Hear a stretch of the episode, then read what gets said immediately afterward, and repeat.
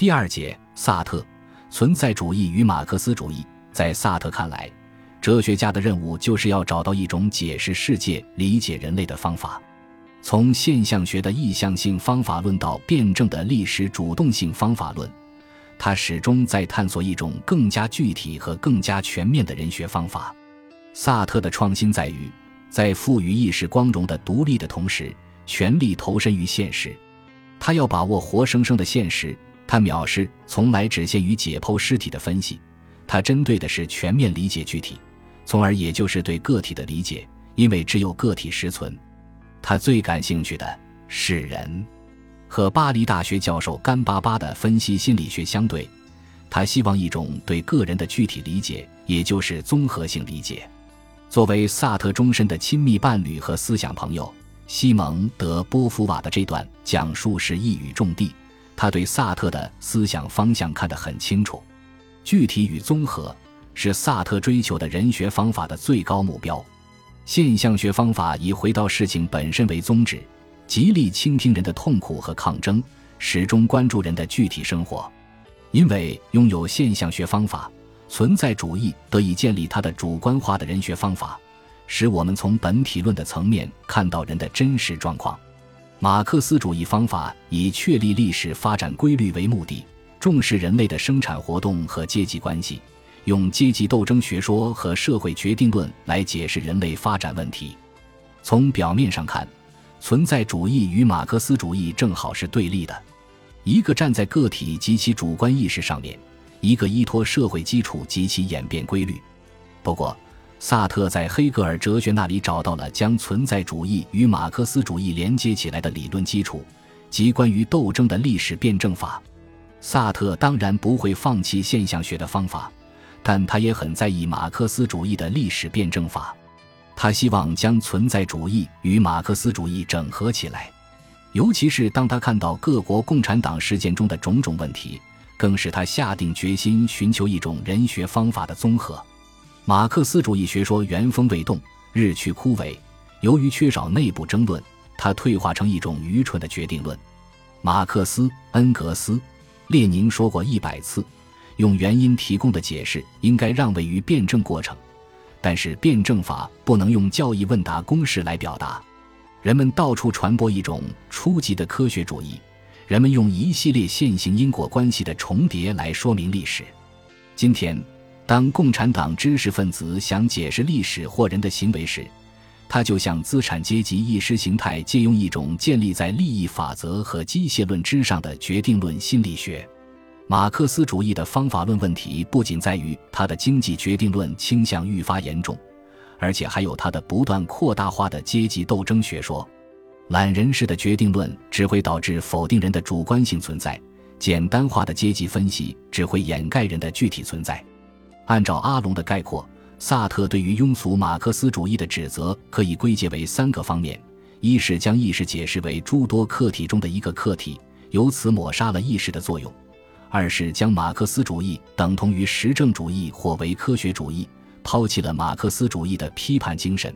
三是将辩证法放入物质世界，而抹杀了历史活动与自然发展之间的根本区别。瓦莱里是一个小资产阶级知识分子，这是没有错的。但是，并非任何一个小资产阶级知识分子都是瓦莱里。当代马克思主义的理论缺陷就体现在这里。马克思主义缺少一种中介层次来理解一定的历史时刻，理解一个阶级。理解一个社会以及人的产生过程，每个人的成长过程是一个异常复杂的现象，绝不像阶级分析那样简单。更重要的是，对于人的研究不能从成年人领工资的时候开始，而应该从人的童年生活入手。今天的马克思主义者只关注成年人，读他们写的书，我们会觉得人是在第一次拿到工资的时候才出生的，而让我们忘记了自己的童年。人除了阶级关系之外，还有许许多多的社会关系，如同学关系、朋友关系、恋人关系、同事关系、老乡关系等等。而且，人在进入社会之前，在进入工厂之前，已经被家庭塑造的差不多了，至少已经是一个半成品了。人的成长环境是整个的社会，而不是紧急局限在生产劳动环节。或许人受到的社会影响，更多的来自于非生产领域。马克思主义主张历史创造人，同时又强调人创造历史。那么，到底是历史创造人，还是人创造历史呢？如果历史创造人和人创造历史都是成立的，那么用什么方法能够使它们统一起来呢？换言之，经济基础的决定作用和上层建筑的反作用是如何进行的呢？在作用与反作用之间，是不是应该有一些转化的中介环节呢？其实，在马克思之后，一直就有人在探讨这个中介问题。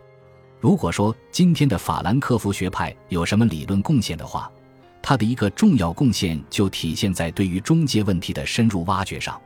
如弗洛姆提出的社会性格，就是把它作为在经济基础和上层建筑之间发挥作用的中介环节。让我重申一下，说社会经济结构塑造了人的性格，这仅仅是社会结构与人相互作用的一个方面。应当看到的另一个方面乃是人的天性，它反过来塑造了人生活的社会环境。我们要想了解社会的发展过程，就必须去认识人的现实。人的心理属性和生理属性，就需要弄清人性与外部环境性质之间的相互作用。对于幸福、和谐、爱以及自由的欲求，乃是人的天性，它们也是历史发展所需的动力因素。一旦受到外界的阻碍，它们就会引起人的心理反应。最后，人要建立一种适合于自己存在的环境。社会环境对人所起的决定作用，确实容易把握一些。反过来，人对社会环境的塑造作用就很难说清楚了。在诸多的中介因素中间，家庭当然是一个最为重要的中介环节。自弗洛伊德创建精神分析学以来，家庭的社会中介功能引起人们的极大关注。法兰克福学派的以文化中介为核心的社会批判理论，就与精神分析学密不可分。尽管萨特不能接受弗洛伊德的无意识心理决定论，但他还是看到了精神分析学的方法论价值。今天，只有精神分析方法能够使我们深入研究一个小孩在不自觉的情况下，他是如何模仿着扮演大人强加给他的社会角色的。他是否对社会感到恐惧？他是否想摆脱社会给他的角色？只有精神分析方法能够使我们在成年人身上重新找到完整的人。不是只看到他现在的规定性，而且还要找出他的历史成负。如果我们认为精神分析学与辩证唯物主义根本对立，那就完全错了。一个人是如何成长起来的？其实原因是极其复杂多变的。首先说社会是如何影响他的呢？家庭、学校、环境、收入、习俗、宗教以及两性关系等等，缺一不可。这些要素都可以构成他的人格，然后他又是如何反抗和改变社会的呢？他的本能冲动、他的精神需求、他的否定意识、他的痛苦和绝望，会时时驱使他做出反应、采取行动。面对爱情的失败，有人疯狂了，有人成熟了；同样面对暴虐的势力，有人趴下了，有人站起来了。当年的法国共产党的理论家加罗蒂曾经与萨特较真。提出各自选一个人物作为研究对象，采用各自不同的分析方法。我用马克思主义方法，你用你的存在主义方法来比较一下，谁用的方法更有说服力，更能为大家所接受。萨特挑选了法国作家福楼拜，并且写出了长达三千页的《家庭白痴》，这确实是一部让人感到惊异的文学批评巨著。他试图通过福楼拜这个文学家的成长经历。来说明人从小是如何把外部社会内在化的，又是如何在社会的制约下进行选择的。在这个研究案例中，萨特已经明确地将精神分析学方法与马克思主义方法整合在一起，基本形成了他的向前回溯的人学方法概念。萨特的目标是要找到一种更加灵活和更加耐心的辩证法，将外部的内在化和内部的外在化结合起来。把人的成长问题纳入到他们的真实性之中，他的向前回溯的人学方法，既要排除那种完全否定偶然性和特殊性的机械决定论以及非人的唯经济主义，也要丢掉那种完全不管人的物质性关系的唯心主义和唯我主义，采取一种双向往复的和总体化的辩证方法，在深入了解时代的同时，来具体把握个人的经历；在深入了解个人经历的同时，来具体把握时代。只有这样，我们才能达到对于人的统摄理解。向前是冲着客观结果，把人放在社会历史环境中进行考察。用社会的合力和矛盾来说明人的现实规定性，马克思主义最擅长的就是这种向前的方法。它的优越性是可以把握住社会的结构，把握住历史的作用；但是，它的危险性是容易走向抽象化和原则化，用鲜艳的原理来代替经验的存在，用抽象的范畴来代替具体的分析。正是鉴于这样的理论风险。萨特强调用回溯的方法来加以规避和完善。回溯的长处是从具体的个人经验出发，一直追踪到个人所处的特殊时代及其社会总体关系。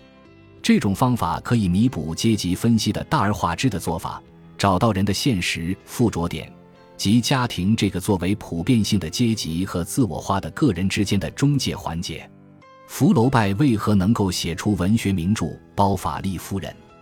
是他的不可超越的童年经历与他的成年生活相作用的结果。在一个父母比较霸道的资产阶级家庭里，一切事情都已经决定好了，但福楼拜还是有一点选择，尽管是受到制约的选择。福楼拜对于资产阶级的仇恨，来自于他的资产阶级家庭生活遭遇。孩子与父母之间，或者说个人与社会之间存在的对立性和同一性。也只有通过向前回溯这样的总体化运动，来得到真实的说明。为了实现马克思主义方法与存在主义方法的整合，让前者的宏观分析和后者的微观分析结合在一起，萨特吸收了社会学等研究方法，作为理解人与社会之间相互关系的中介环节。他首先肯定了当时法国的马克思主义社会学家 H.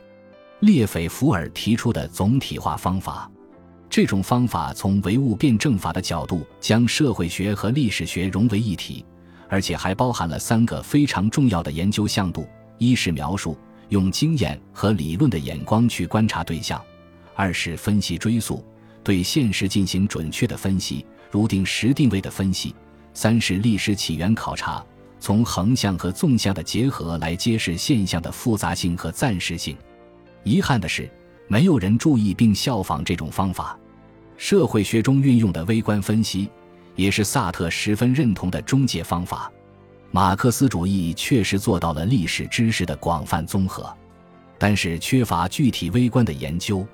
反之，社会学采用调查、测验、统计等研究手段，对社会生活的各个层次进行细微分析，只是不太重视理论基础。历史唯物主义的基本问题需要具体化。正好可以用上这些细微化的社会学方法。萨特曾经深入研究过弗洛伊德的理论，这个可能与当时整个法国思想界的精神分析化倾向有关。后来，为了完成美国人剧休斯顿与他签订的弗洛伊德电影剧本，萨特又读完了弗洛伊德留下的所有文字东西。尽管萨特始终与无意识学说格格不入。但他还是看到了精神分析方法的理论价值。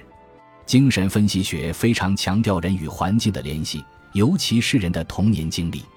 童年决定一个人的一生，因为是性格决定一个人的命运。精神分析学找到了个人与社会之间互动的最初平台，也是最重要的平台。所以，弗洛伊德的微观社会学是马克思的宏观社会学最好的营养补充剂。为什么还要用存在主义来补充马克思主义？这是因为马克思主义患上了普遍的贫血症，不是用人来解释历史，而只是用历史来解释人，于是变成了一种非人的人学。个人与社会的相互关系问题，直接影响到我们对于人的理解。人的问题当然离不开社会问题的分析。一方面，个人受到社会环境的制约；另一方面，人反过来制约社会环境。这是一个总体化的历史运动过程，同时也是一个难以把握的循环化的人的真理。为什么认识历史是如此之艰难？原因就是我们没有把这两个方面放在一个总体性的实践活动之中。如何在个人与社会之间找到一个关节点，找到一个能够真实反映人性变化的现实背景，这是自古以来的思想家们都在寻觅的理论难题。萨特提出的向前回溯的人学方法，试图将中介问题置于理论研究的核心，将个人与社会连接起来，从而在马克思主义的理论内部重新恢复人的统一性和现实性。